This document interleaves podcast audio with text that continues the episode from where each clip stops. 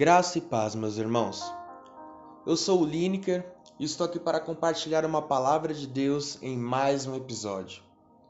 Eu declaro em nome do Senhor Jesus que seja o Senhor a trazer sabedoria e discernimento sobre a vida de cada um de nós, para que possamos entender a mensagem que Ele quer trazer aos nossos corações por meio de Sua palavra. Dito isso, eu peço para que, por favor, abram as suas Bíblias em 1 Coríntios capítulo 6, versículo 12, que diz: Todas as coisas me são listas, mas nem todas convêm. Todas as coisas me são listas, mas eu não, de... não me deixarei dominar por nenhuma delas. Os alimentos são para o estômago, e o estômago para os alimentos, mas Deus destruirá tanto estes como aquele. Porém, o corpo não é para a impureza, mas para o Senhor, e o Senhor para o corpo. Deus ressuscitou o Senhor e também nos ressuscitará a nós pelo seu poder. Não sabeis que os vossos corpos são membros de Cristo? E aqui eu gostaria de te perguntar: o que, que você tem feito com o seu corpo? Para o que você tem usado o seu corpo? É, eu gostaria de ser bem claro que quando eu faço essa pergunta, eu estou me referindo especificadamente ao templo do Espírito. O que você tem feito com o templo do Espírito? Para o que você tem usado o templo do Espírito? Templo esse do qual habita o Espírito Santo de Deus. Continuemos com o versículo 15 que diz: E eu, porventura, tomaria os membros de Cristo e os faria membros de meretriz?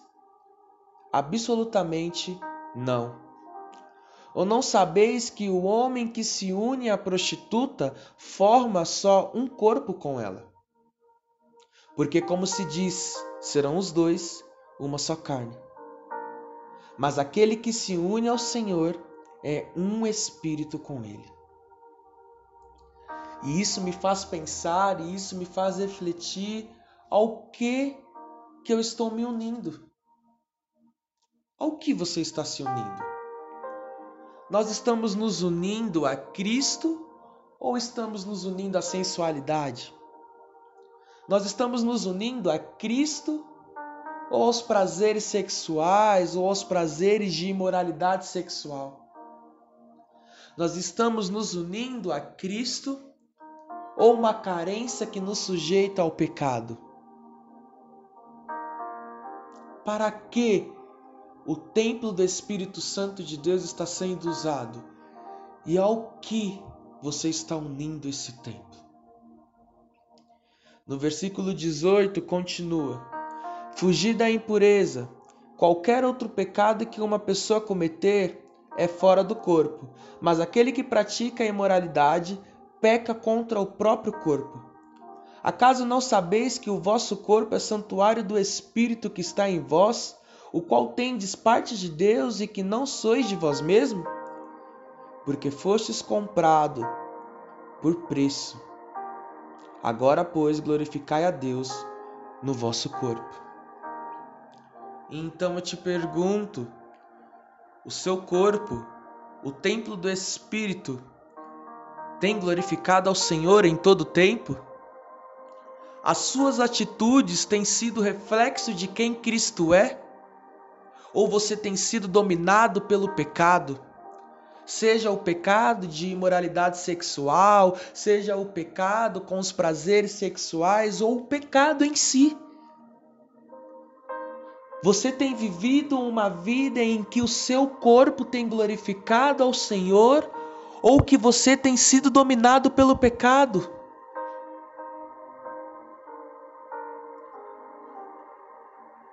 Vamos para a segunda crônica 7, falar mais um pouco desse tempo.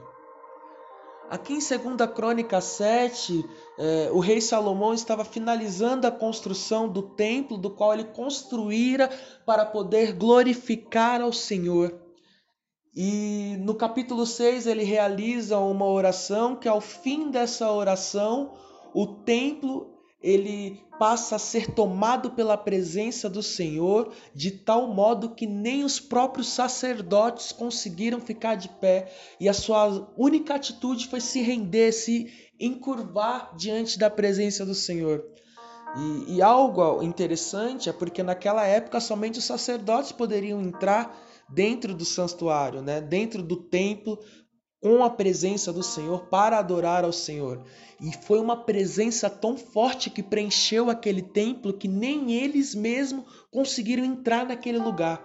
A única atitude que eles conseguiram realizar foi se curvar. E diz lá em 2 Crônica 7, versículo 1: Tendo Salomão acabado de orar, desceu fogo do céu e consumiu o holocausto, e os sacrifícios e a glória do Senhor encheu a casa. Os sacerdotes não podiam entrar na casa do Senhor, porque a glória do Senhor tinha enchido a casa do Senhor. Todos os filhos de Israel, vendo descer o fogo e a glória do Senhor sobre a casa, se encurvaram com o rosto em terra sobre o pavimento e adoraram e louvaram ao Senhor. Porque é bom, porque sua misericórdia dura para sempre. E aqui nós encontramos com que o nosso espírito, o nosso templo deve ser unido e o que ele deve fazer.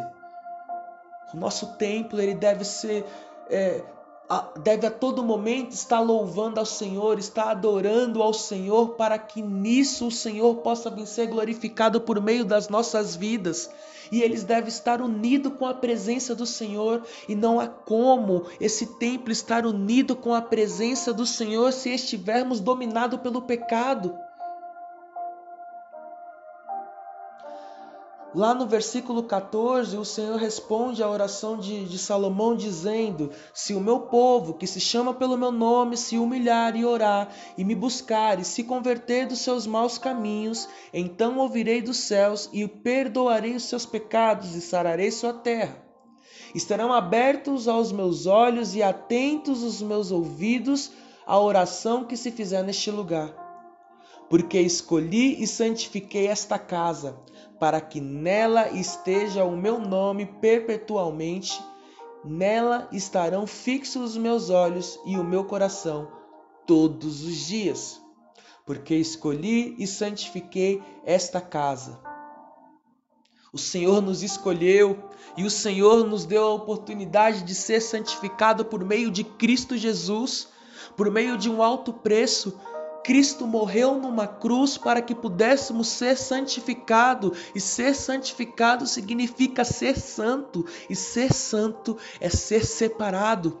Separado do pecado, separado daquilo que tenta nos afastar do Senhor, que tenta destruir o lugar de habitação do Senhor.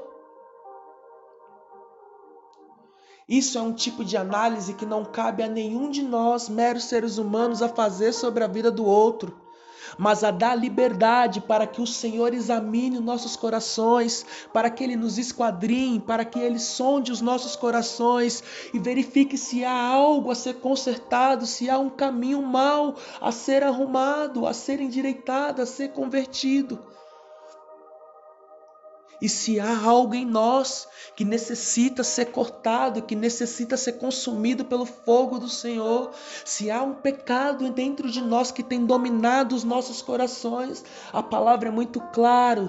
Se humilhar e orar e buscar e converter-me dos seus maus caminhos, então ouvirei dos céus e perdoarei dos pecados e sararei a sua terra. Busque ao Senhor, se humilhe ao Senhor Clame ao Senhor, se entregue ao Senhor, e eu creio que o Senhor há de libertar, e eu creio que o Senhor há de transformar a sua vida, e que assim seja em nome do Senhor Jesus. Eu declaro com tudo que há em mim eu declaro com todo o meu coração que todo pecado que tem tentado dominar o nosso ser, que todo pecado que tem tentado destruir o templo do Espírito Santo, que ele seja destruído, que seja consumido, que seja convertido verdadeiramente.